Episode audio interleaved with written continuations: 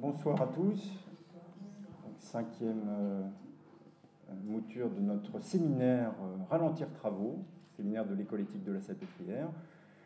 Nous remercions une fois de plus Cynthia Fleury de nous accueillir euh, à l'Hôtel Dieu. C'est l'école éthique de la Salpêtrière hors les murs. je vous rappelle donc qu'il s'agit d'une école qui est portée par l'université de Paris-Est Marne-la-Vallée, et euh, par la PHP, euh, qui donne lieu donc à un master euh, de philosophie, parcours éthique médicale et hospitalière appliqué, deux jours par mois à la Salpêtrière, dirigé par Eric Fiat, avec comme collègues Corinne Pelluchon, David Smadja et moi-même. Je vous annonce dès maintenant le prochain rendez-vous. Donc c'est le mardi 4 avril nous aurons Anne Lécu qui nous parlera de son ouvrage La prison, un lieu de soins. La dernière fois, nous avions Bénédicte Lombard qui nous parlait de pédiatrie. Et euh, aujourd'hui, nous allons parler de gériatrie. manière de, dire que les travaux de l'école éthique de la Salpêtrière sont variés, que nos étudiants sont issus d'horizons variés. Donc ce soir, c'est Véronique Lefebvre Desnoëttes que nous recevons. Euh, qui vient pour son ouvrage du consentement dans la maladie d'Alzheimer, dessiné pour penser l'institutionnalisation, euh, chez l'éditeur Connaissance et Savoir. Euh, il y a un retard à l'allumage de la part de l'éditeur et Véronique ne vient pas avec ses livres, sa pile de livres. vous pourrez lui demander une signature certainement dans un temps très proche. En revanche, elle nous propose la couverture de son livre hein, que vous voyez à l'écran J'espère que euh, Virgile nous permettra de voir cette couverture. Donc euh, Véronique Lefebvre-Desnouettes qui va nous parler de ce livre et euh, je lui laisse la parole. Donc elle est, je précise quand même, gériatre en donc elle est psychiatre, du, psychiatre du sujet âgé. Hein, psychiatre du sujet âgé à Émile Roux. Et je lui laisse la parole.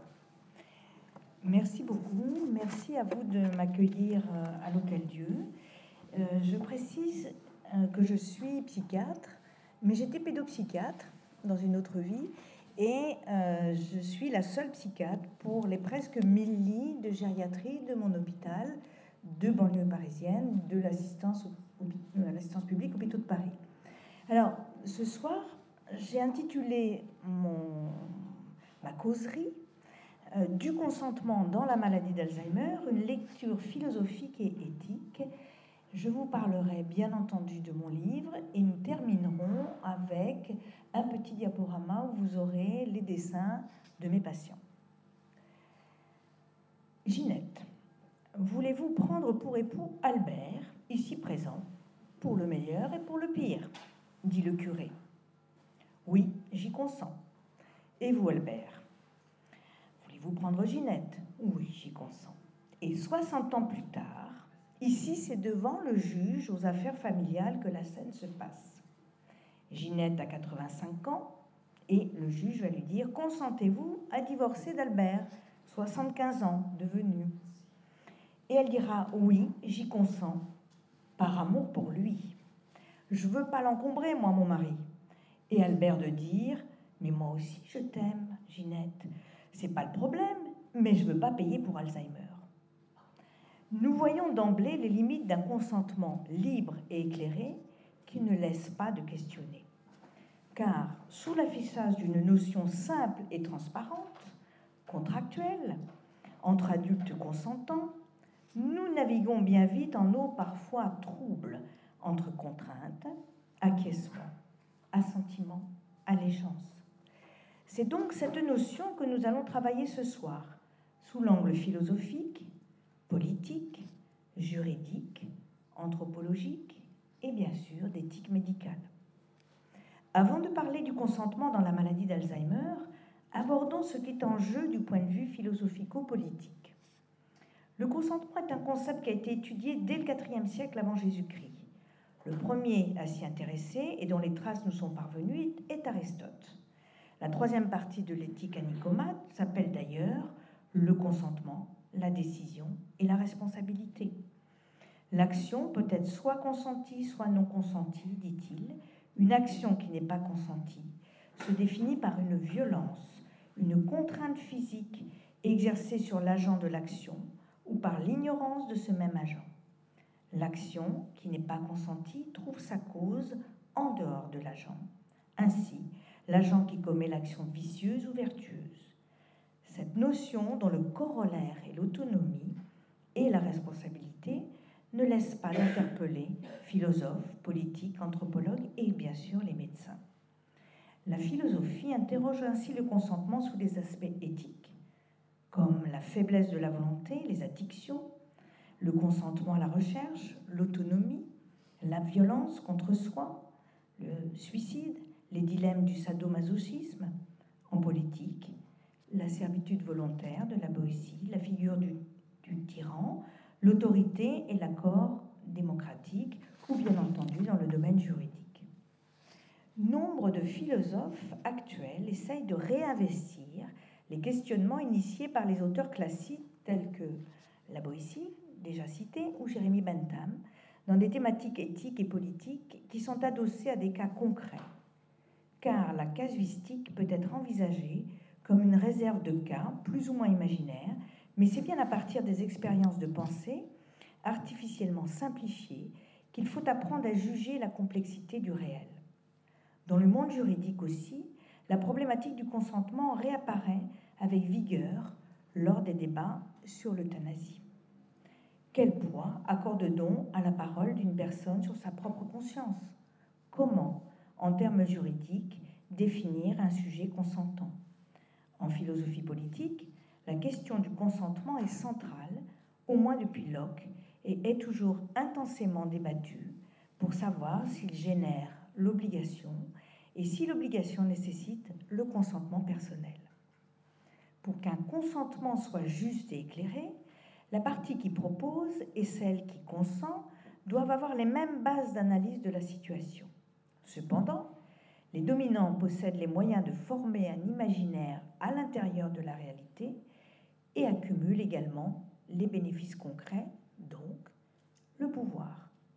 Insister, argumenter, presser l'autre jusqu'à passer outre un refus, jusqu'à ce que ce fameux consentement advienne, réduit l'autre à l'état d'objet. Refuser de prendre en compte la parole de l'autre, alors comme le dit si justement Anna Arendt, le discours est ce qui fait de l'homme un être politique, peut être comparé au retrait pur et simple de la capacité de l'être humain à être considéré comme sujet pensant et agissant. En retirant aux mots des victimes leur importance dans la réalité, l'action se solde par une soumission consentie. Alors, ayant consenti, l'acte peut-il porter aussi le nom d'agression? J'évoquerai ici certaines relations tarifiées, donc entre adultes consentants qui se termine mal. Y a-t-il une limite au consentement? Peut-on consentir à tout sous prétexte d'être rémunéré? Peut-on rompre un consentement donné en toute liberté? Les événements sociopolitiques des dernières années, comme les discussions autour du port du voile ou encore de la prostitution, ont amené Geneviève Fraisse, philosophe et féministe française, à y consacrer un livre en 2007. Son livre s'appelle du consentement. Elle y traite de l'histoire et des transformations du concept et tente de concevoir en un projet politique. Dans ce livre, elle questionne et critique l'acceptation presque unanime du consentement dans l'imaginaire et la pratique sociale, mais aussi légale. Par-delà les vices du consentement, les défauts révèlent la négativité possible du consentement. Elle écrit Acte de soumission, attitude de renoncement, toute adhésion n'est pas enthousiasmante. Geneviève Fraisse remarque qu'en matière de mariage, on est passé d'un j'y consens à ce que ma fille se marie à elle consent, je le sais, dit le père, et de là à un je consens, par transfert de la représentation du consentement sur le sujet de l'énonciation. Elle remarque aussi que dans les dictionnaires actuels, on trouve encore à l'objectif consentant cette remarque. Aujourd'hui, ne se dit guère que des femmes. Pour elle, la mutualité du consentement implique donc en creux asymétrie et dissymétrie. Elle pointe la part d'obscur du consentement, qui peut être obtenue par la contrainte, qui peut être le fruit d'un rapport de force implicite, explicite. Mais consentir, est-ce être libre? Est-ce être conscient ou inconscient? Comment le savoir? Elle remarque aussi que le consentement est comme la figure de Janus, car il peut être interprété comme un bien, une qualité estimable de l'individu, ou comme un mal, un aveu de faiblesse du même individu. Le consentement peut être libre ou forcé, et le oui oscille toujours entre choix et contrainte. Soit le consentement est une reddition, quand on se rend à un avis, il n'y a de consentement que s'il y a une pression, mais on peut aussi consentir par ruse ou par ignorance. Le oui n'est libre là où on peut dire non. On voit bien ici les apories du consentement, ces clairs obscurs qui, d'un mot simple et transparent, est pourtant obscur et épais, comme l'ombre et la chair de tout individu singulier. Car cet accord peut être obtenu par la contrainte, le rapport de force, la lassitude, le non-dit. Abordons rapidement quelques aspects juridiques du consentement. Ainsi, à l'article 273.2 du Code pénal, est définie la notion de consentement comme un accord volontaire à l'activité sexuelle. Selon le philosophe Foulquier, le consentement est plutôt vu comme une non-opposition. Le cas pas si lointain du mariage, je vous l'ai déjà dit, où la mariée ne s'opposait pas à la décision du père, donc consentait, peut être par exemple illustré dans ce cas de figure. Il est d'ailleurs intéressant de noter à ce sujet qu'une agression sexuelle perpétrée par un conjoint n'est passible de poursuite judiciaire que depuis 1983. Consentir, acte ambivalent, qui oscille entre un sens négatif, ne pas empêcher, et un sens positif, permettent à prouver. Du point de vue du droit, le statut légal du consentement désigne tout à la fois la volonté de conclure un contrat ou le moyen juridique pour protéger un individu des actions d'autrui. Il a le pouvoir de légitimer un acte et son absence peut constituer un crime. Le viol, par exemple. Cette définition traduit bien l'ambiguïté d'un terme se situant sur un axe structuré par l'opposition autonomie-contrainte sur laquelle on pourrait également placer les notions suivantes adhésion, acceptation, accommodation, adaptation, assentiment, abstention. Son double serait probablement la dissidence, qu'elle soit résistance, rébellion, sabotage, tactique, etc., conduisant ou non à l'émancipation. Dans tous les cas, la question du consentement se pose dans des situations contraignantes, au risque de remettre en cause la part d'autonomie qui qualifie justement l'acte de consentir. Ce cadre posé, il importe de cerner les conditions concrètes du consentement, en supposant des sujets libres, mais bien évidemment soumis à des contraintes, il faut s'attacher à décrire les dispositifs qui arrachent, produisent, facilitent le consentement. Alors examinons maintenant les tensions mises en jeu dans l'acte de consentir. Lorsque des rapports de pouvoir s'expriment, la marge de manœuvre se réduit, mais ne supprime jamais la possibilité d'une résistance ou d'arrangement ou d'accommodement raisonnable. La séduction ou la dépendance produit des concessions d'un autre ordre, indispensables pour s'assurer l'accord que la contrainte seule ne saurait garantir alors que le désir est un état qui se construit de part et d'autre dans la rencontre. Le consentement implique une inégalité dans la conception de l'acte à venir. On pourrait comparer le désir partagé à une négociation menant à un consensus, donc à une rencontre, quelque part entre deux propositions satisfaisantes pour les personnes et de laquelle l'un et l'autre peuvent se retirer à tout moment. Enfin, Abordons le consentement paradoxal qui s'accompagne parfois d'un déni pour préserver son identité, sauver la face, composer avec le cours d'une existence quotidienne. La conscience se met alors en veille. L'action devient routine et le sujet renonce à s'interroger sur les conditions du consentement. La psychanalyse, à travers son lexique, dénégation, forclusion, alimente aussi ces discussions. Elle appréhende ce phénomène comme un mécanisme de défense du moi, refusant de reconnaître la réalité d'une perception et expliquant l'émergence de figures toutes puissantes, à la fois personnelles ou collectives. Les chefs, les opinions, on le voit aujourd'hui avec la campagne qui se dessine bien difficilement. De manière générale, la discipline historique traite des formes d'adhésion ou de résistance à des pouvoirs autoritaires, quelle que soit la période. L'histoire des femmes, elle aussi, s'interroge sur les conséquences de l'asymétrie et des inégalités entre sexes. Les études de genre soulèvent également le problème du consentement dans des sociétés où le pouvoir s'exerce le plus souvent en faveur des hommes, dans le monde du travail, la politique, la sphère domestique. Sur ces questions, notamment au sein de la famille, il faut être en mesure d'identifier des formes explicites de consentement, car un consentement tacite échappe au regard de l'observateur. Elle avait l'air d'être consentante. Dans un autre domaine, l'étude du travail et des résistances au travail sont aussi concernées par le consentement.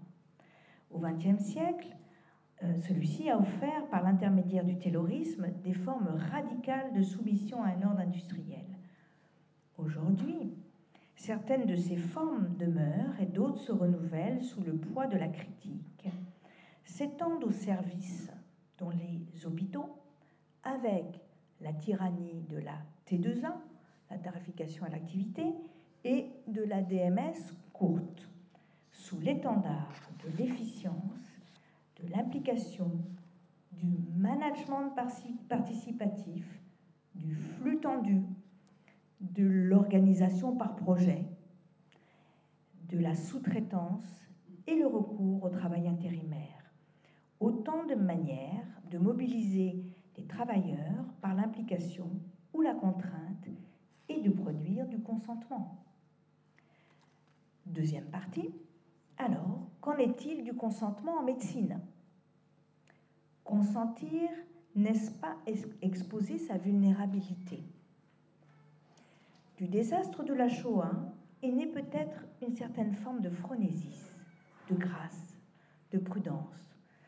Le Code Nuremberg, en 1947, qui énonce les règles du consentement aux recherches biomédicales des personnes incapables de discernement. Ce principe fondamental en éthique médicale est réaffirmé dans la loi dite Kouchner de 4 mars 2002, prônant le principe d'autonomie aux dépens du paternalisme dont était empreinte jusqu'alors la relation médecin-malade, y compris dans les démarches de soins, de manière à associer les patients aux décisions le concernant. Je vous rappelle que tout praticien doit informer le malade obtenir son consentement aux soins qu'il lui propose, conformément à l'article 35 du Code de déontologie médicale. Il est exigé de donner une information compréhensible, loyale, claire et appropriée. Une règle de bonne pratique consiste à fonder cette communication sur un entretien oral avec le support d'un document remis au patient. L'échange oral est évidemment très important car le patient peut poser des questions, faire répéter, préciser certains points. C'est aussi grâce à lui que le soignant peut demander au patient de redire avec ses mots à lui ce qu'il a compris et de s'assurer de sa compréhension. En tout état de cause, un consentement éclairé ne peut pas se résumer à apposer une signature sur un formulaire. D'ailleurs, un tel document n'a qu'une valeur juridique relative en droit français. Qu'est-ce que consentir? Évidemment, selon le littré, consentir, c'est, vous l'avez déjà un peu compris, adhérer, accepter, accepter une chose comme possible, réalisable, autoriser, permettre, se conformer à, mais c'est aussi céder, condescendra, dénier, je consens à, se rendre à un sentiment, à une volonté, à une obligation. Pour Paul Foulquier, déjà cité, il s'agit d'un acte par lequel quelqu'un donne à une décision dont un autre a eu l'initiative l'adhésion personnelle nécessaire pour passer à l'exécution. Cette définition illustre bien la situation des personnes âgées dépendantes ou souffrant de maladie d'Alzheimer entrant en établissement. Je vous rappelle que seuls 5% d'entre elles y entrent de leur plein gré. Trop souvent, elles le font à la demande de leur famille ou des services hospitaliers, faute de pouvoir être maintenues au domicile ni dans les services une fois les services, les problèmes somatiques stabilisés. Nous voyons déjà que plusieurs sens émergent du mot consentir, déclinant ces clairostures dont je vous ai parlé, dans un balancement qui va de l'acquiescement à la contrainte. Nous retraînerons celui qui nous paraît le plus proche de notre pratique clinique. Consentir, en latin, consentire, de cum, ensemble, et sentire, sentir, penser. Le consentement est l'expression de deux volontés, où la première suggère, propose, énonce, et l'autre adhère, accepte ou refuse. Consentir implique un accord, un engagement mutuel, après que les droits et les devoirs ont été énoncés. Consentir est un acte de volonté par lequel on décide ou même on déclare expressément qu'on ne s'oppose pas à une action déterminée, mais dont l'initiative a été prise. L'acte de consentir suppose donc une double compétence. C'est bien ça qui est compliqué avec les malades et avec les malades souffrant de maladie d'Alzheimer. Cette double compétence est celle de comprendre et celle de pouvoir se déterminer librement et de faire des choix. Ceci implique en même temps la possibilité du refus, de la rupture, de la dénonciation du contrat, du contrat à tout moment. Si un oui j'y consens existe, il ne vaut que si un non est possible. Il faut donc que les termes du contrat de soins ou du projet d'entrée en institution soient clairement, loyalement énoncés et expliqués. Alors, comment délivrer l'information? Ce consentement, que ce soit à la recherche clinique, aux soins ou à l'entrée en institution, fait suite à l'information sur la nature de l'affection, les traitements, l'évolution, le pronostic. Mais en ce qui concerne les malades d'Alzheimer, il dépasse les préoccupations uniquement médicales et doit inclure tous les aspects psychologiques et socioculturels. L'information est souvent implicitement réduite au consentement, alors qu'elle devrait laisser la place à l'expression de doutes, de besoins. Or, dit Emmanuel Hirsch, qui dirige l'espace national de réflexion éthique sur la maladie d'Alzheimer et les maladies neurodégénératives, consentir, c'est s'en remettre à une décision volontaire, argumentée, adoptée en toute conscience à la suite d'un temps de délibération. Alors, qu'est-ce que c'est que ce temps de délibération? Qu'est-ce que c'est qu'une délibération éthique? Ce consentement de vous à nous, à vous-même ou de nous à nous-mêmes, comme l'écrivait Pascal, suppose qu'il y ait dans le consentement une délibération intérieure, une attitude réflexive d'un sujet doté de libre raison et d'une libre volonté. Le consentement voulu mutuel implique avec la maladie d'Alzheimer asymétrie et dissymétrie. Choix consensuel, décision partagée, liberté de dire non d'un côté, décision unilatérale, refus impossible de l'autre. Une bonne délibération, une euboulia, pour Aristote, c'est l'objet principal de la prudence. C'est, à ce qu'il semble, de bien délibérer. La caractéristique de l'homme prudent, c'est la délibération bien conduite. En effet, la délibération est la condition sans laquelle l'action humaine ne peut être bonne, c'est-à-dire vertueuse. Mais il dit aussi, qu'il faut exécuter rapidement la résolution qu'on a prise après délibération, il faut délibérer avec lenteur et maturité. La délibération sage et bonne est en quelque sorte la rectitude de la simple délibération et du jugement appliqué à un but utile, dont la prudence est une conception exacte et vraie.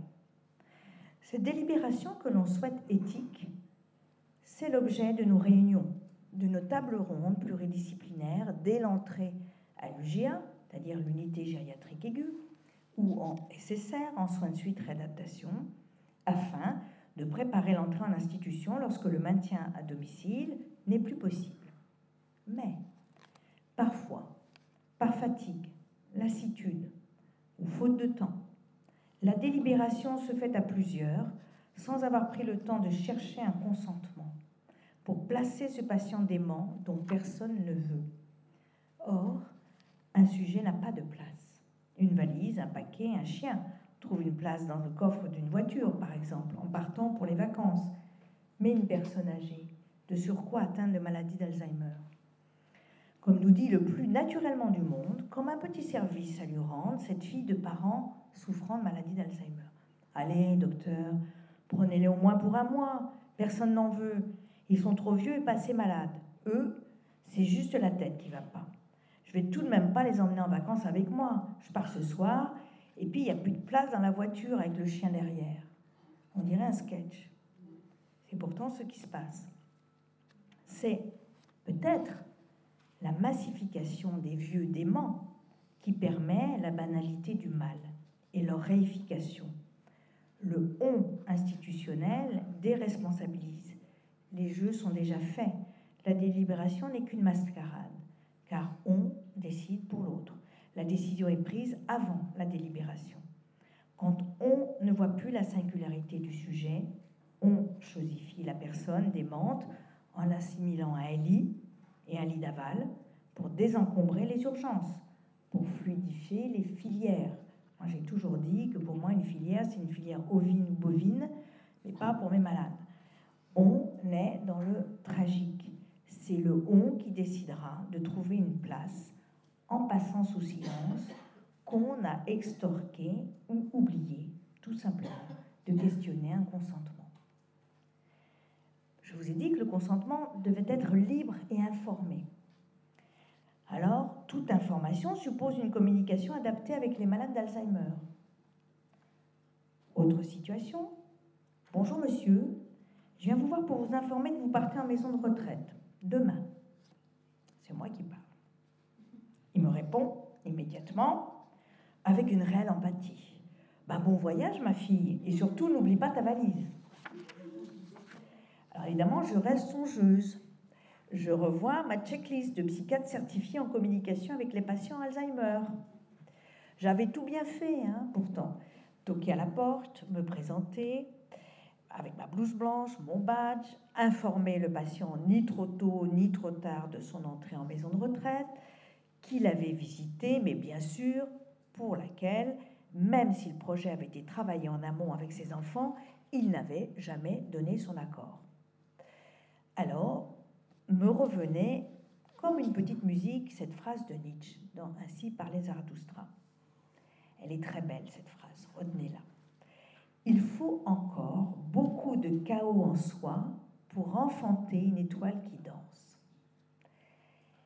Mais ce jour-là, la seule danse possible était celle du couple diabolique, DMS, courte bien sûr, et T2A, tarification à l'activité.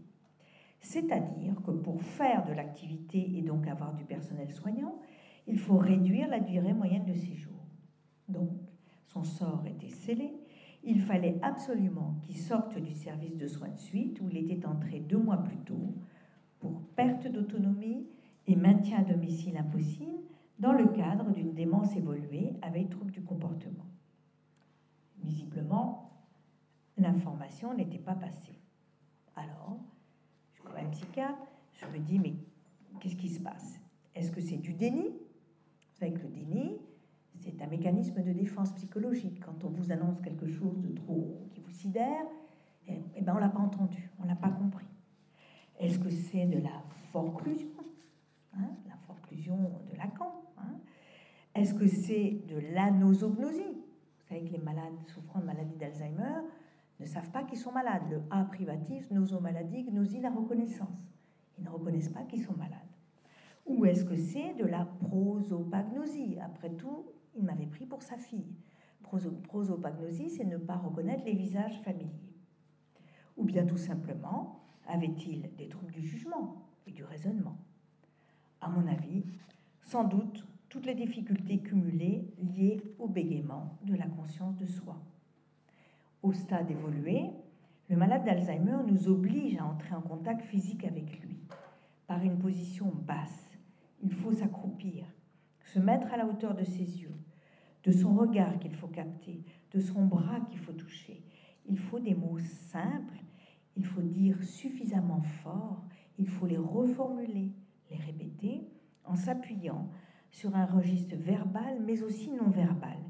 Il faut revalider les réactions et les émotions perçues, accepter le refus, différer, revenir, proposer une solution alternative, temporaire, de jour, un renforcement des aides, un retour au domicile, proposer cette part d'ambivalence et de risque partagé, accepter de danser avec lui ce pas de deux. De l'information donnée à la communication adaptée, le patient Alzheimer est-il capable de discernement dans les choix le concernant, que ce soit dans le cadre de la recherche clinique ou à l'entrée en institution? Alors, se pourrait-il qu'on ne pourrait consentir que si l'on est autonome? Qu'est-ce que c'est que cette autonomie? On le voit, l'autonomie est la valeur saine par excellence. Elle est la compétence dans l'évaluation des conséquences de son action, c'est-à-dire la capacité à maximiser par soi-même son bien-être. Notre société nous propose comme valeur des valeurs l'autonomie et son pendant, le consentement libre éclairé. Jean-Claude Damezen préfère dire libre et informé. Hein, vous vous souvenez, c'est l'ancien président du comité consultatif national d'éthique. Il y a quelques lacunes anthropologiques de la règle du consentement. Hérité des Lumières, de Kant, autonomos, se donner à soi-même sa propre loi, la valeur autonomie, traduite dans la règle du consentement, emporte aussi certaines stigmates.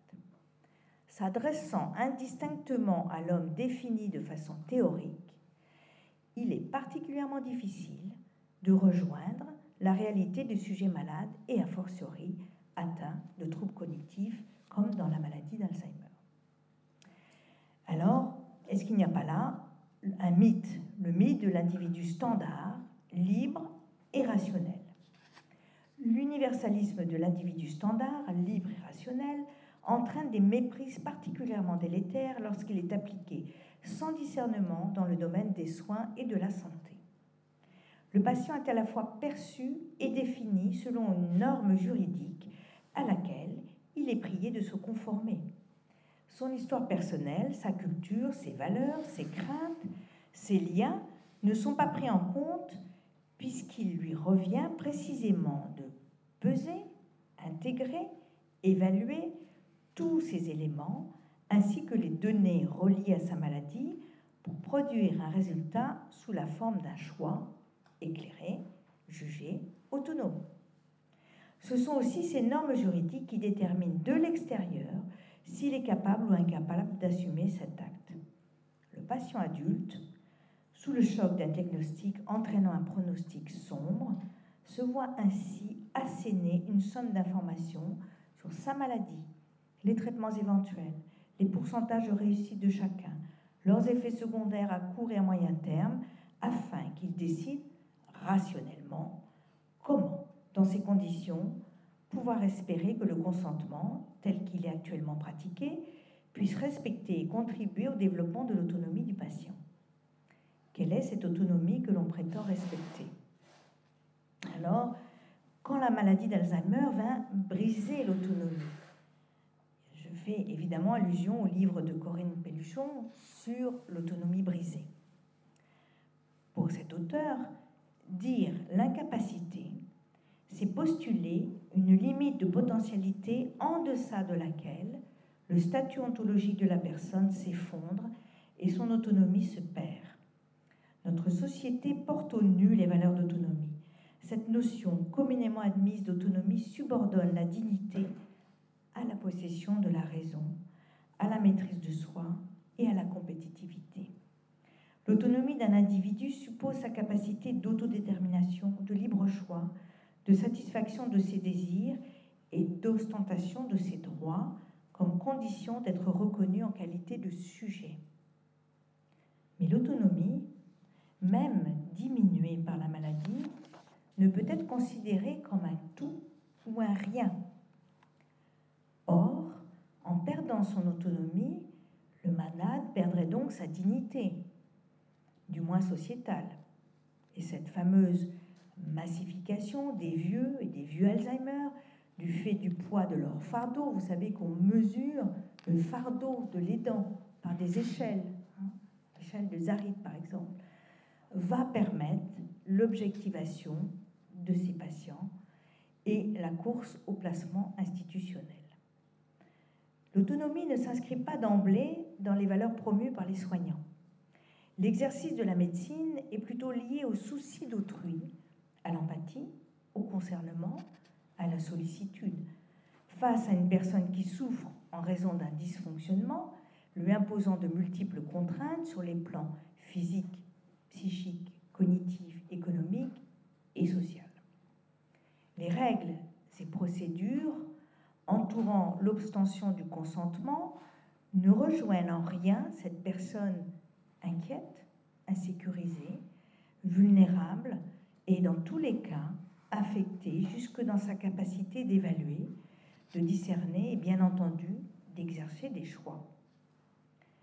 Dès lors, l'impératif d'autonomie transposé dans la règle du consentement, loin de libérer le malade, le laisse plutôt isolé dans sa souffrance, au risque de l'abandon. Cette autonomie, définie comme une non-interférence de la part du médecin, ne saurait en aucun cas servir de fondement à l'agir médical. Elle résulte plutôt d'une conception morale particulière à la société libérale, où l'être humain est défini comme un individu libre et rationnel à la poursuite de son bonheur personnel. Elle encourage par contre les errements d'une médecine moderne, trop encline à se fonder sur le positivisme rationaliste, définissant l'être humain sur la base de sa simple raison. Elle renvoie un peu au dualisme cartésien de la séparation du corps et de l'esprit, laissant ainsi à la médecine la prise en compte d'un corps isolé, certes exploré, lavé, protégé par des barrières de lit, mais dont l'esprit, la psyché, les ressentis ne sont plus interrogés chez les patients souffrant de D minces, puisque privés d'esprit.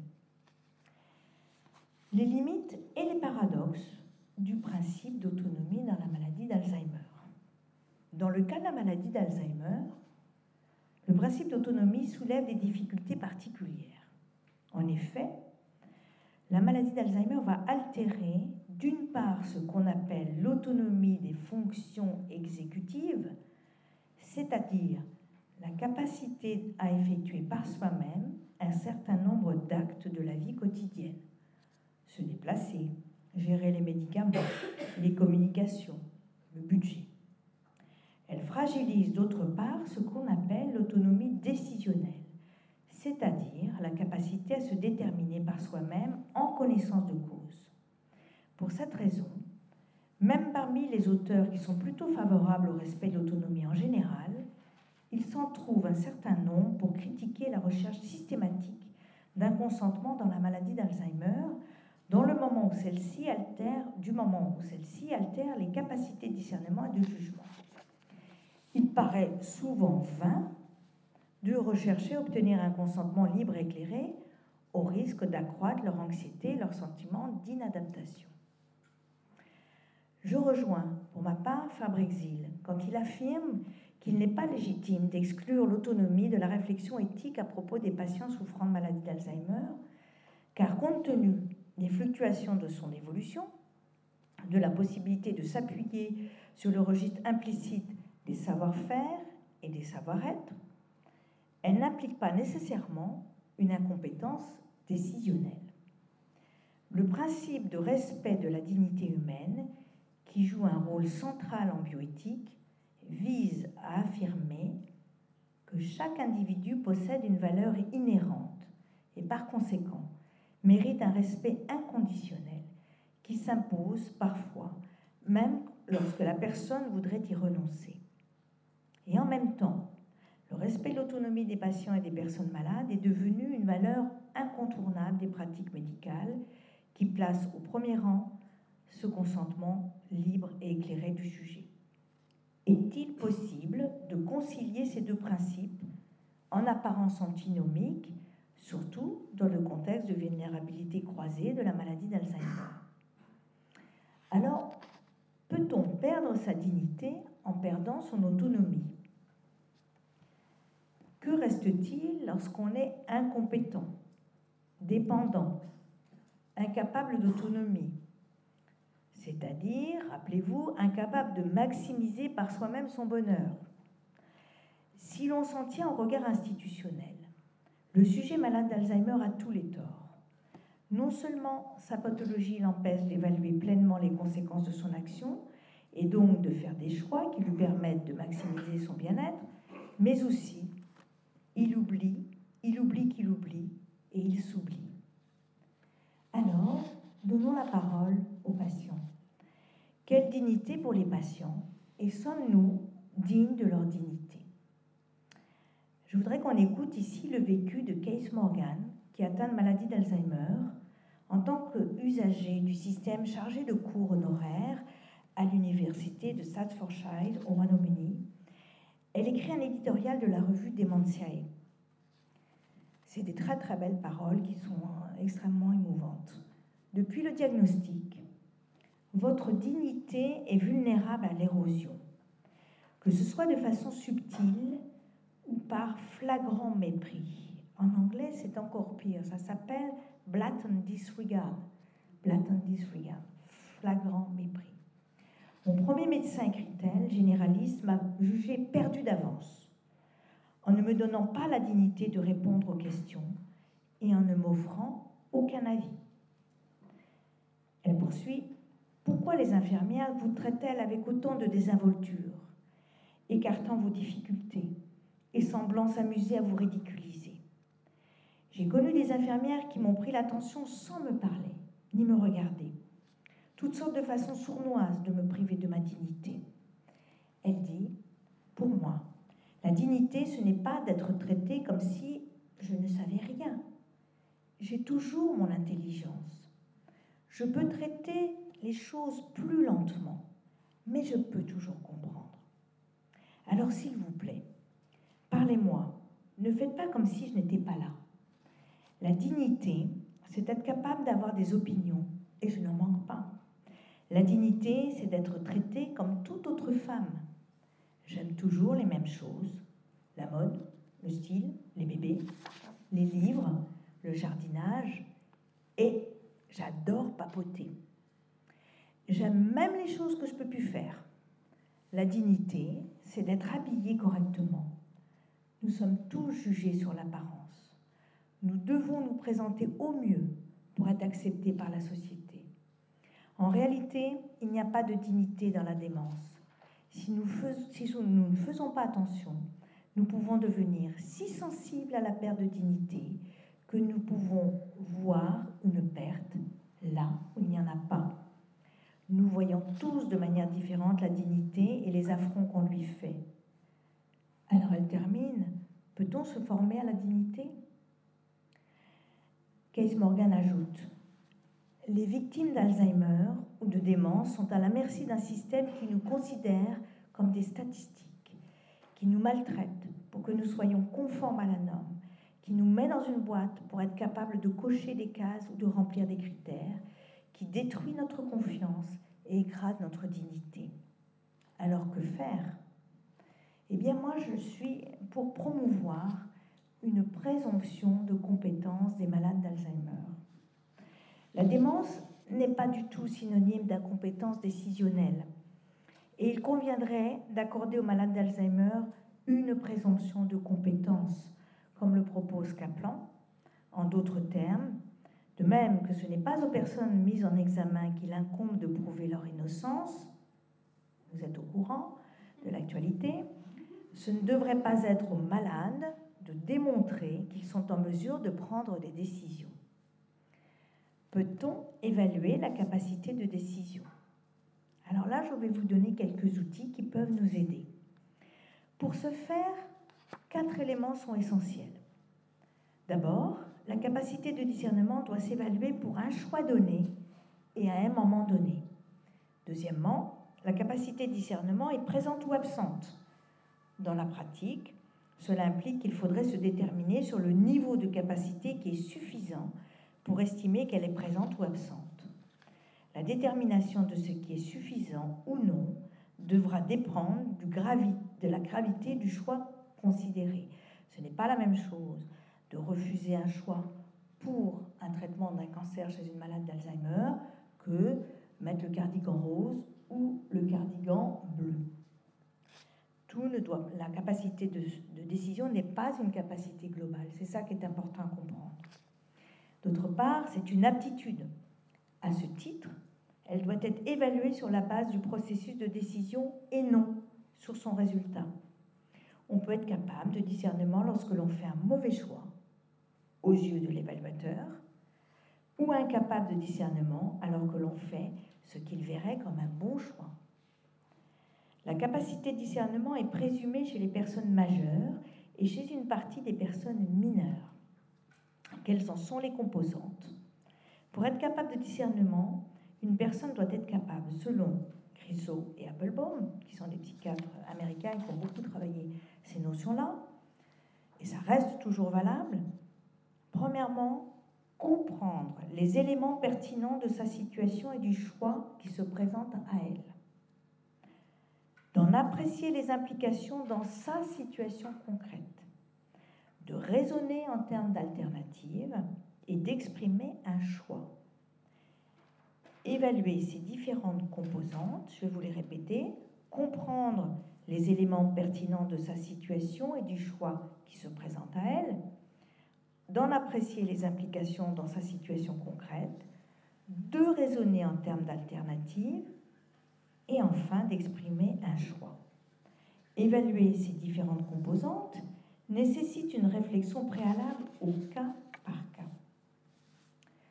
Partant du concept de présomption de compétence, voyons en situation clinique si les personnes souffrant de maladie d'Alzheimer gardent ce qu'on appelle les capabilities, hein, issues de Amartya Sen, qui était prix Nobel d'économie, et qui a montré que dans des situations de handicap économico-sociaux, on pouvait aussi s'en sortir par ses ressources propres. Elles sont certainement encore mobilisables chez les patients euh, souffrant de maladie d'Alzheimer, même à des stades évolués, notamment dans les capacités de compréhension, de discernement et de prise de décision, mais elles ne sont jamais interrogés. Puisque d'emblée, on se dit, ce n'est pas la peine. Ils sont déments, ils sont privés d'esprit, ils sont sourds, ils ne comprennent pas, euh, je n'ai pas le temps, ça va me prendre des plombes d'aller les voir et de leur poser euh, ce type de questions. Troisième partie, comment consentir lorsque la maladie d'Alzheimer vient altérer l'autonomie et la capacité de discernement? J'ai intitulé en sous-titre De la casuistique à l'universalité. Je travaille personnellement à euh, l'espace national d'éthique sur la maladie d'Alzheimer, aujourd'hui élargi aux maladies neurodégénératives. Et je rappellerai d'emblée, avant de nous plonger dans la clinique, que la recommandation numéro 1 du plan démence dit Sarkozy-Ménard, 2008-2012, quatrième plan, est de respecter au plus près les capacités de décision dont dispose la personne atteinte de maladie d'Alzheimer. Puis, constatant que dans la pratique, le consentement, compris comme l'expression d'une autonomie complète aux soins ou à l'entrée en institution, est l'un des problèmes éthiques les plus difficiles à résoudre, celui-ci est sans doute inapproprié dans le contexte de cette maladie. La recommandation suivante sera de rechercher un assentiment profond Ce mot est très fort, il ressemble au consentement, mais ce n'est pas le consentement. Un assentiment profond, c'est-à-dire un accord de participation fondé sur une compréhension même incomplète, mais appuyé par des signes marquants d'une confiance qui dure dans le temps. Donc on peut faire évoluer cette notion qui est dure de consentement pur, qui est le fondement de nos sociétés actuelles, vers une notion qui est plus souple, qui est plus en, demi-teinte euh, pour les patients atteints de maladie d'Alzheimer. Quand cette maladie évolue, ne permettant plus une prise en compte des opinions et des opinions et des options fondamentales du patient, dans ce fameux plan Alzheimer, on nous renvoie à ce qu'on appelle les consentements substitués, c'est-à-dire que la personne n'étant plus en capacité de, donner son consentement, on va se tourner vers la personne de confiance, vers les directives anticipées et vers les curateurs ou tuteurs dans le cadre de la loi du 5 mars 2007 portant réforme des majeurs protégés. Alors, je suis surtout et avant tout une clinicienne. Donc, nous allons nous éclairer de deux histoires cliniques. Premièrement, la soumission entre obéissance et reddition. Il y a des choses extraordinaires dans mon hôpital. Je ne savais pas qu'il y avait un Carmel, tout près. Il y a un Carmel. Donc, Sœur Marie des Anges, j'ai changé les noms, hein. tous, je vous le dis, tout est nickel, vous ne pourrez pas la reconnaître. Sœur Marie des Anges, tout habillée de bure, souffrait depuis des années d'une maladie d'Alzheimer qui perturbait le bon fonctionnement de sa communauté de carmélites. Elle n'arrivait plus à faire des chapelets harmonieux. Trois grains, puis 17 grains, puis cinq. Elle avait fermé la porte des 17 heures aux fidèles venus pour Pâques. Elle avait agressé verbalement l'évêque perturber, ce qui est à mon avis beaucoup plus grave, la vie de sa compagne de cellule se promenant nue. La liste s'allongeait au fil des consultations. Cependant, bien qu'âgée de 86 ans, elle était restée sœur tourière, c'est-à-dire officiant à la porte. Vous vous souvenez, là, on mettait les bébés dans des tours, les bébés abandonnés. Refusant énergiquement d'entrer en clôture. Pourtant, le calme des roses du cloître, le reposoir, l'attendaient, ainsi que les bons soins des sœurs infirmières et du jardinier. La sous-prieure fermait les yeux sur son, sur son autonomie sociale revendiquée. Elle partait tous les jours à la supérette du coin chercher son remontant, entre parenthèses, du vin rouge. Je la suivais fidèlement et ses fonctions cognitives s'altéraient au fil du temps et de nos rencontres. Les phases du MMS, vous savez, le petit test qu'on fait en consultation mémoire, qui étaient des psaumes entiers, je les ai tous gardés il y a cinq ans, se réduisaient à Jésus doux et humble de cœur, rendez mon cœur semblable au vôtre. Ou encore, aimer c'est tout donner, se donner soi-même. Je suis chrétien, voilà ma gloire.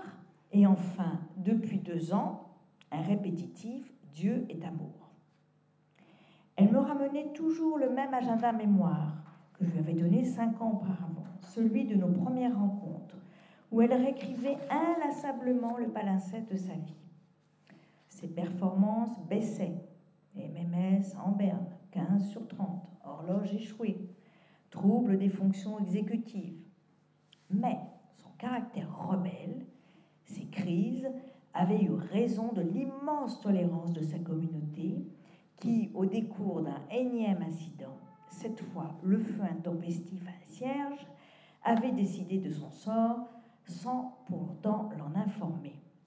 Elle était arrivée à ma consultation en catastrophe, furieuse, pour une consultation entre guillemets. Vous savez, souvent on ment aux vieux, on dit Ah, ben vous allez aller en consultation. Puis ils voient bien qu'ils ne sont pas en consultation, ils sont avec la valise et hop, tout le monde s'en va. Euh, et donc là, il y, a, des gros soucis, on appelle le psychiatre, qui est psychiatre pompier, hein, vous l'aurez compris. Mais sa valise était dans le coffre de la voiture de la sous-prieure. D'ailleurs, c'était une histoire de de voiture, pour elle, c'était insupportable. Vous savez que les malades souffrant de malades d'Alzheimer perdent 30 à 50 ans de leur vie. Et elle se voyait, sœur à cornette, dans sa deux chevaux. Et elle me disait, c'est sœur Gabrielle qui m'a pris ma voiture, elle m'a pris, c'est même plus une deux chevaux, c'est une quatrelle. Et à chaque fois, c'était euh, très douloureux pour elle de plus conduire la voiture. Alors, elle avait dit, il est hors de question qu'elle retourne au Carmel.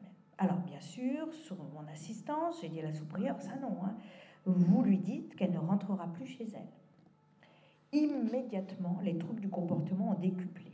J'étais une sainte intentée et le diable intenté plus un, c'est-à-dire la révélation qu'elle allait rester à l'hôpital. Elle menaçait de se suicider avec l'accord de son crucifix, criait, refusait de prendre son traitement, bref, le service était en ébullition autour de cette petite femme en robe et cape de bure que sa fragilité avait rendue si forte. Une réunion entre la sous-prieure, l'équipe médicale fut organisée. C'était un sketch. Imaginez la chambre d'hôpital, chambre seule, parce qu'elle hurlait, c'était terrible.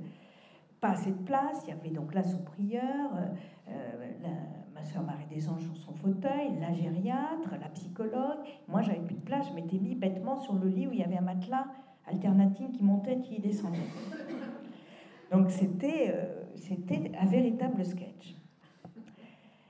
Donc, on, chacun tentait ses arguments religieux, cliniques, médicaux, sociaux, et elle redoublait de phases successives et de vagues.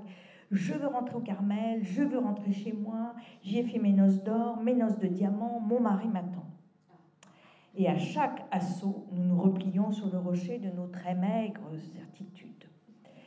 Je tentais bien un Mais ma sœur, votre mari est partout. Ou bien les voies du Seigneur sont impénétrables nous essayons de parler de façon positive de l'unité d'accueil pour sœurs souffrant d'Alzheimer, que nous avions mis, euh, c'était très compliqué, mais euh, j'avais anticipé l'affaire et nous avions trouvé pour une autre carmélite en province. Rien n'y faisait. Ah non, pas avec sœur Marie-Elisabeth, celle-là elle perd la tête, pas moi. Hein. Au bout d'une heure de vaines négociations, la sous-prière se leva en lui disant très calmement très posément, mais très fermement. Ma sœur, il faut vous soumettre. Elle put partir sans révolte, sans prescription sédative dans sa future demeure. J'ai des nouvelles. J'ai des nouvelles, elle ne peut plus écrire, elle fait des chapelets n'importe comment, mais c'est pas grave, elle continue de dessiner, elle va très bien. Le service fut inondé de médailles miraculeuses. Je reçus la bénédiction de la sous-prière et ses prières éternelles alors que je n'avais pas su trouver les mots pour apaiser ses angoisses légitimes, ni la clé permettant d'obtenir son consentement. Le consentement, autre vignette clinique, tacite ou assentiment, quand l'agit énonce l'indicible.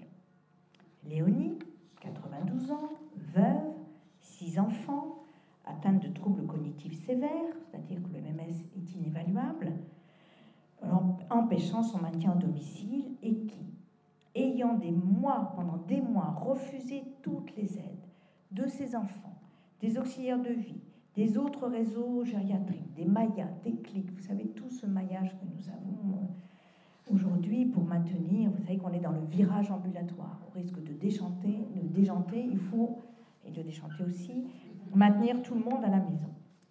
Donc vous avez tout un maillage qui est parfois un feuilletage bien compliqué à organiser aussi. Alors, elle finit par appeler elle-même au secours les pompiers pour se faire hospitaliser par peur de tomber.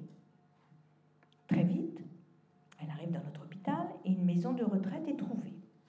Elle s'y oppose une fois encore vigoureusement, renvoyant les enfants à la solitude de leur culpabilité, mais nécessité faisant loi, couple diabolique, T2A et TMS, le jour de son départ pour cette maison de retraite, elle n'a montré aucune opposition. Elle s'est adaptée à sa nouvelle chambre avec une facilité déconcertante, allant du lit au fauteuil, puis du lit au lit. Et, au bout de six mois, ses enfants nous ont annoncé son décès au décours d'une chute. Quand et où consentir? La temporalité n'est pas la même pour les familles qui se projettent difficilement dans un univers redouté pour elles-mêmes, vivant soit un conflit de loyauté, bah, j'ai promis à maman que jamais je la placerai, soit un conflit d'intérêt entre les enfants. Ceux qui peuvent payer et ne le veulent pas, et ceux qui consacrent et sacrifient leur vie au maintien en domicile impossible, faute de pouvoir payer une maison de retraite à la hauteur de leur culpabilité.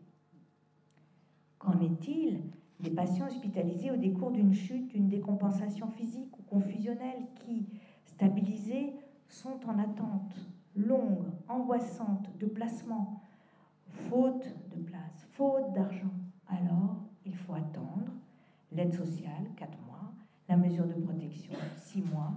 Ils sont en stand-by, en attente, en déshérence, en désespérance. Si le consentement doit être recherché, on ne peut que déplorer que certaines maisons de retraite très réputées, aux listes d'attente parfois de plusieurs années, motivent, uniquement sur le refus de consentement lors de la visite de l'établissement, le rejet de la candidature du patient.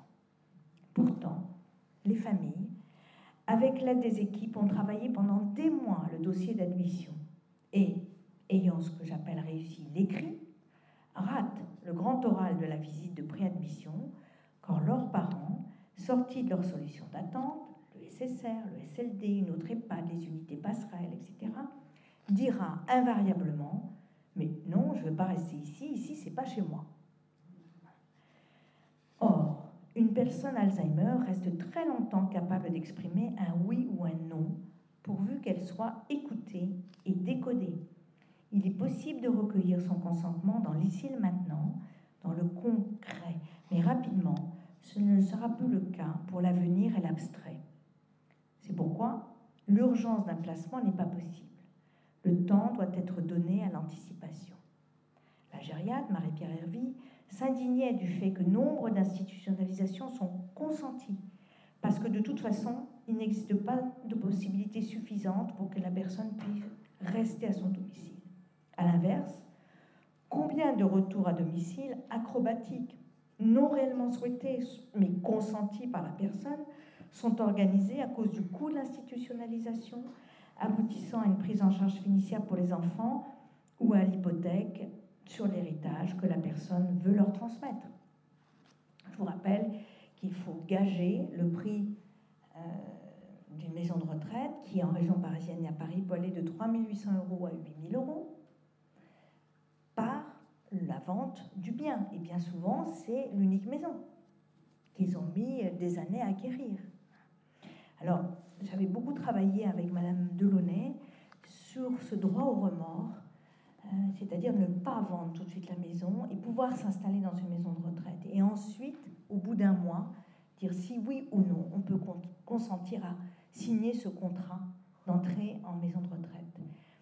Euh, les un mois n'ont pas été repris dans la loi d'adaptation de la société au vieillissement, mais ce délai de rétractation a été euh, promulgué, inscrit dans cette loi. Il est de 15 jours et les notions de consentement à l'entrée en institution sont rappelées avec la possibilité d'avoir une personne de confiance dans les établissements médico-sociaux. C'est une réelle avancée. Alors, pour finir, nous allons nous intéresser sur cette notion de chez soi. Marcel, 78 ans, sa casquette vissée sur ses cheveux blancs est bien installé devant sa télévision muette. Le saxophone a sa place dans son étui, muet lui aussi. Il vit bien tranquillement dans sa maison de retraite depuis six ans. Il était musicien dans un groupe de jazz bien connu. Et il me dit, vous savez, je fais Salcombe tous les soirs. C'était dans sa tête. Hein. Ce Marcel, il avait une belle maison pas très loin de son EHPAD. Jamais il n'avait fugué, entre guillemets, pour y retourner. Le temps s'était arrêté à son entrée en maison de retraite. Mais aujourd'hui, il faut vendre sa belle maison pour continuer de payer cette maison de retraite. Je suis aussi expert auprès des tribunaux, donc je suis allée le voir dans cette mission-là pour savoir s'il comprenait, si on pouvait avoir son consentement ou non à vendre cette maison. Et quand je lui explique ma mission, il s'y oppose farouchement. Il me dit, mais enfin, pas question. C'est ma maison, j'y suis, j'y reste. Alors je dis, mais enfin, et c'était pas le seul, Marcel. Souvent j'ai ça. Hein. j'ai des réponses, mais enfin, je suis chez moi, ici. Mais de quelle maison parle-t-il? Dans quelle maison vit-il? Alors, dernière partie, abordons maintenant cette notion de consentement à l'entrée en institution. À quoi demande-t-on de consentir en quittant son chez-soi À quitter sa maison Pour entrer dans une maison de retraite? À quitter son petit monde Ou à quitter le monde? Pour Alphonse Allais, il disait que partir, c'est mourir un peu, mais mourir, c'est partir beaucoup. Et pour les patients Alzheimer, quitter son domicile, le plus souvent dans un contexte traumatique, c'est mourir lentement et glisser sûrement vers la mort. Pourquoi nous n'obtenons jamais un consentement libre et éclairé d'emblée à l'entrée en institution? Eh bien, parce que demeurer chez soi, c'est demeurer soi. Comment alors insécurisé que je suis lorsque je suis atteint d'une maladie cognitive, puis-je consentir à quitter ma maison. Comment avoir accès aux représentations du chez-soi, donc du soi, chez des patients réputés incapables d'autonomie et incompétents. Quand la mémoire flanche, que le moi s'étiole, que nous nous reste-t-il comme réponse à l'angoisse d'être dans un monde que l'on perçoit comme hostile? Eh bien, le retour en terre natale, à la maison. La maison est grandes puissances d'intégration pour la pensée. Les souvenirs et les rêves de l'homme. Dans cette intégration, le principe liant, c'est la rêverie. C'est évidemment Gaston Bachelard qui parle. Alors, une maison pour abriter sa rêverie? La maison abrite la rêverie, nous dit Bachelard. Elle protège le rêveur et nous permet de rêver en paix. Or, les maisons de retraite ne font jamais rêver les personnes qu'on souhaiterait y placer, mais leurs maisons, ou mieux, celles de leur enfance, sont des espaces sécurisés et sécurisants pour eux. Leur base de sécurité, leur port d'attache, leur demeure. Est-ce que c'est le temps de l'hospitalisation ou de l'hospitalité? Entrer en établissement de soins de longue durée, c'est s'inscrire dans l'imaginaire collectif dans un lieu réservé aux vieux et aux vieux pauvres. Certes, un lieu d'hospitalité, mais quand toutes les autres solutions ont été épuisées.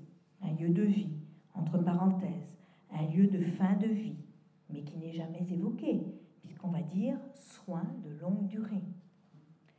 Habiter sa maison à la frontière de l'oubli avec la mémoire comme seuil. Pour Gaston Bachelard, l'homme est fait pour habiter une maison, qui est notre coin du monde entre le ciel d'où nous venons peut-être et la terre où nous allons sans doute le lieu où nous protégeons notre rêverie, notre secret, notre intimité, notre moi. C'est encore Gaston Bachelard et sa poétique de l'espace qui m'a permis de visiter mes patients. Avec eux, la cave de leurs pulsions enfouies jusqu'au grenier de leurs souvenirs engourdis.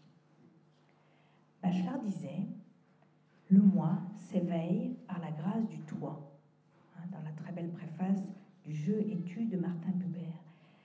Et comme j'écris très mal, même avec l'âge ça ne s'arrange pas, je fais des fautes d'orthographe tout le temps, j'oserais un petit glissement sémantique et j'écrirais par la grâce du toit, T-O-I-T. Car sous le toit, on peut penser, on peut rêver, on peut espérer. Le toit est contenant et protège. La maison et sa toiture représente le refuge et l'abri protecteur sous lesquels vient s'unifier et se reconnaître l'être humain comme humain. Dans une même maisonnée à laquelle nous appartenons tous, y compris les patients malades d'Alzheimer, nous sommes unis sous la toiture du monde humain. À la recherche de l'indicible, car les mots finissent par se déliter aussi dans la maladie d'Alzheimer, j'ai proposé, à partir du dessin de la maison, une herméneutique du sujet, au sens foucaldien du terme. Il est question en fait d'une herméneutique de soi, révélant une forme de connaissance de soi, étant entendu que pour Foucault, il s'agit toujours d'écrire une histoire du présent dans sa différence avec le passé, c'est-à-dire de diagnostiquer ce qui se passe et ce que nous sommes. Cette question est en même temps esthétique. Alors, ça serait peut-être une esthétique de l'existence. La médiation artistique du dessin de la maison et de la maison de retraite idéale m'a permis de dépasser le refus réflexe, presque nauséeux, lorsqu'il est question d'une institutionnalisation en questionnant les représentations mentales de la maison. C'est de mon point de vue l'accès le plus adapté aux patients atteints de maladie d'Alzheimer qui ne peut se révéler que dans l'ici et maintenant et nous oblige à sentir ensemble, donc consentir, à ce corps à corps presque charnel avec lui pour éveiller toutes ses capacités sensorielles, émotionnelles qui ne sont qu'ensommeillées. Le dessin de la maison comme une porte ouverte sur soi. Le surgissement du beau, d'une production qui peut être montrée, ressuscite le patient Alzheimer dans toute sa singularité de sujet. Il objective sa pensée et sa capacité. Il le réinscrit dans l'humanité qui ne dépend en rien de la faculté de raisonner, mais qui est donnée par l'autre. Alors, quelques suggestions en guise de conclusion avant de vous montrer les dessins de mes patients. Les multiples critiques adressées à la règle du consentement ont conduit certains auteurs à en proposer l'abandon pur et simple. Cette position extrême mérite bien sûr d'être nuancée.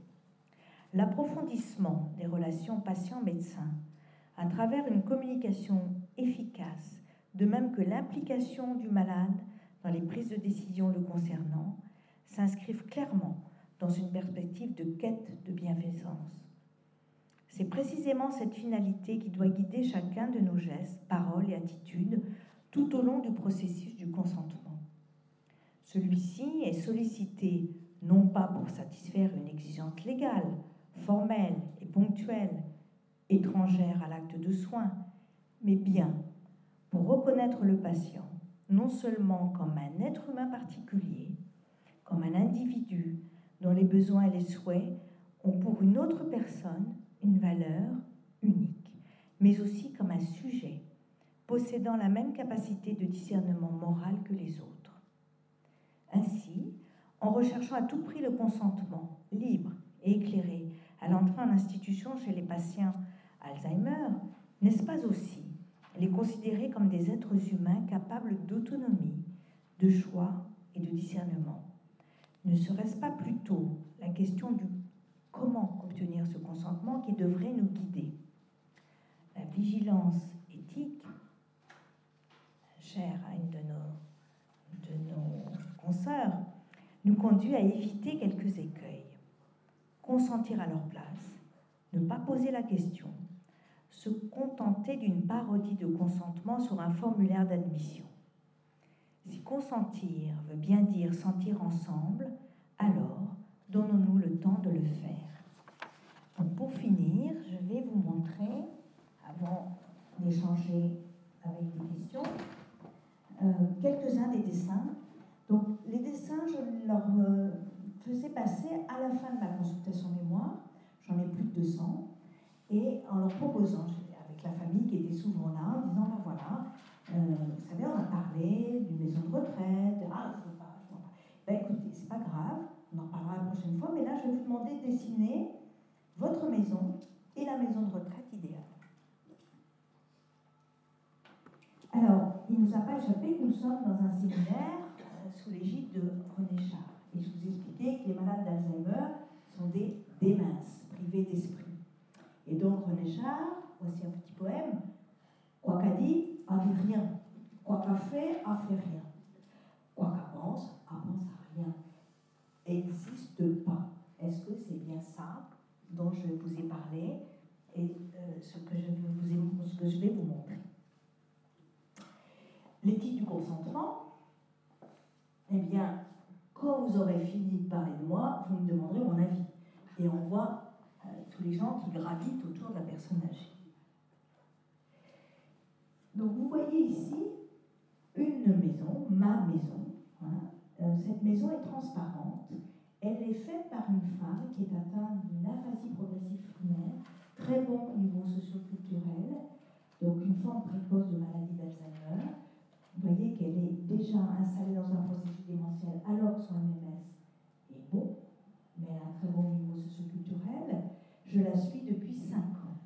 Et cette femme me dit Je ne supporte plus mon mari, il est partout, je n'ai plus d'intimité, il me surveille. Évidemment, Marie est très inquiète parce qu'elle perd les clés de la voiture, elle perd les clés de la maison, elle ne sait plus où aller les choses. Donc il est sur le qui-vive en permanence. Et elle me dessine sa maison comme étant transparente. Hein, elle est transparente aux yeux du mari qui la surveille. Et je lui dis, mais maintenant, est-ce que vous pouvez euh, me dessiner une maison de retraite idéale pour vous? Qu'est-ce que ça Elle dit, ah non, non, euh, pas question, c'est pas pour moi. Hein. Mais je peux vous dire ce qu'il faut. Et elle écrit, il faut de la verdure, des fleurs, des arbres, des petites chambres à deux. Comme si elle avait senti que tout de même la présence de son mari, quand même bienveillant dans sa surveillance, était nécessaire. Je, continue à la suivre, elle est institutionnalisée et euh, son mari dit combien ça lui a été important, cette consultation-là, de continuer à le suivre, de pouvoir me voir, même si je ne vois plus son épouse, puisse continuer à la faire vivre dans ce qu'elle vit aujourd'hui. Alors ici, vous voyez, c'est une femme de 83 ans, bon niveau socioculturel, une démence mixte, hein, je la suis depuis 10 ans, mixte c'est-à-dire a la fois une dégénération et des facteurs vasculaires. Hein. Et elle me dit, voilà ma maison. Donc elle dessine une maison, mais alors, avec un enthousiasme, alors on rentre par là, là c'est telle pièce, ici on va par là, ici c'est les puis bon, c'est barré quand même, y a une espèce de couloir, et je dis le couloir il va où? Ben, Il va aux chambres. On n'arrive pas bien à se repérer quand même dans sa maison. Hein. Et pourtant, elle n'a pas une démence très évoluée. Euh, et votre maison retraite idéale Elle dit, ah, ça je connais, c'est le Père Lachaise. C'est le Père Lachaise parce que je serai tranquille, j'y suis, j'y serai avec papa, maman, mes enfants, etc. Donc pour elle, c'est sa base de sécurité. Alors le tout est de faire, euh, lui faire espérer autre chose que le Père Lachaise dans l'immédiat, hein, de travailler entre ces deux, ces deux extrêmes. Ici, il s'agit d'une femme de 85 ans qui a un, niveau socioculturel de 2 sur 7, c'est-à-dire qu'elle n'a pas le certificat d'études et déjà une démence modérée. Je la suis depuis 4 ans. Et voyez sa maison, on dirait fenêtre sur cour. Hein, elle, elle, fait, elle dit ici c'est les boîtes aux lettres. Et en face, elle dit ici c'est les propriétaires. On a vraiment l'impression que toute sa vie, elle est allée du boîte aux lettres à guetter qu'est-ce qui se passait chez les propriétaires. Et je dis, mais et la maison de retraite idéale Alors, elle fait, ça ressemble à ce que m'a fait l'autre patiente. Hein, il y a quelque chose qui va. Et puis elle rajoute ça. Et elle met un S. Donc ça, c'est la salle de bain, elle met un S. Et je lui dis, ça, c'est quoi? Toujours m'interroger, ça, c'est quoi? Expliquez-moi, je suis très bête. Hein. Toujours être dans une position extrêmement basse. Je ne comprends rien. Hein. Faire l'âne pour avoir du son. Ça va? Très bien. Donc la maison de retraite idéale, elle dit une chambre à moi avec des placards pour ranger mes secrets. Hein, les histoires, ça là, le décrit très très bien. Lisez ce livre absolument magnifique. Les, tiroirs, les armoires, c'est des coffres, les secrets. J'aimerais pas du tout qu'on aille chez moi farfouiller dans les secrets Alors ici, il s'agit d'une de 84 ans, aussi un niveau socioculturel bas. Je la suis depuis 5 ans. Ma maison, donc vous voyez que sa maison est complètement déstructurée, qu'elle persévère puisqu'elle met 22, 1, elle met ordonnance, on ne comprend pas bien. Il y a quand même la fonction du toit. Euh, ici, c'est repris, la maison de retraite idéale, une petite maison où on se sent bien. Et elle écrit cuisine, salle à manger. Elle perd souvent le sens de la consigne et persévère d'une consigne sur l'autre. Donc elle écrit cuisine et on voit quand même la thématique du toit. Si vous voyez les EHPAD modernes, elles ne ressemblent absolument pas à une maison. Vous n'avez plus de concept de maison. Et les personnes disent Ah ben non, c'est pas une maison, c'est un immeuble, ça ressemble pas à une maison, il y a trop de couleurs trop vives, la chambre est trop grande, ils ont peur de tomber. Et c'est vrai, vous avez des normes terribles où il faut que ça soit des couleurs vives, un tout petit lit dans, dans 18 mètres carrés qu'ils n'ont pas chez eux. La maison, en général, les enfants sont partis, le mari est mort, et on va terminer dans une, dans une toute petite pièce où on se sent bien, hein, on se sent calfeutré. Ici, c'est une femme jeune qui a un MMS qui euh, à 18 sur 30. Vous voyez que je les suis depuis longtemps. Et donc, cette question de, de, de, de l'EHPAD, de l'entrée en EHPAD, fait qu'elle est dédiabolisée. On la parle très en amont. Même quand c'est pas, je s'entend bien, c'est pas le moment, c'est pas le temps. On essaye, on retourne, on revient. Et on réaborde cette question. Et euh, vous voyez, moi j'appelle la maison crabe. Donc elle ressemble à un crabe avec les, yeux du crabe et puis les deux pinces. Et en fait, on rentre par là, elle m'explique, et là c'est l'escalier pour monter, et là c'est chez moi, tout petit. Hein. Et là, c'est le balcon. Alors c'est un balcon suspendu. Hein. Elle n'aimerait pas aller dessus, mais bon. Elle est très contente de sa maison. Et la maison de retraite idéale, elle me dit, c'est une maison simple avec des tuiles sur le toit. Mais je lui dis, mais il n'y a pas de porte. Elle me dit, ah, non, c'est pas pour moi.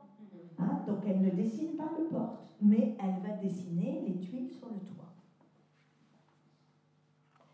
Ici, la maison. Donc vous voyez euh, une maison transparente, comme la première patiente, hein, chez une femme très âgée qui a donc une démence déjà modérément sévère. Elle se dessine elle-même devant, sans bras ni pieds, et elle met cinq enfants. Or, elle est célibataire, elle n'a jamais d'enfants, elle n'a jamais été euh, mariée. Elle dit c'est ma maison, et ma maison de retraite idéale, c'est celle de mes parents. Je suis devant, elle est petite.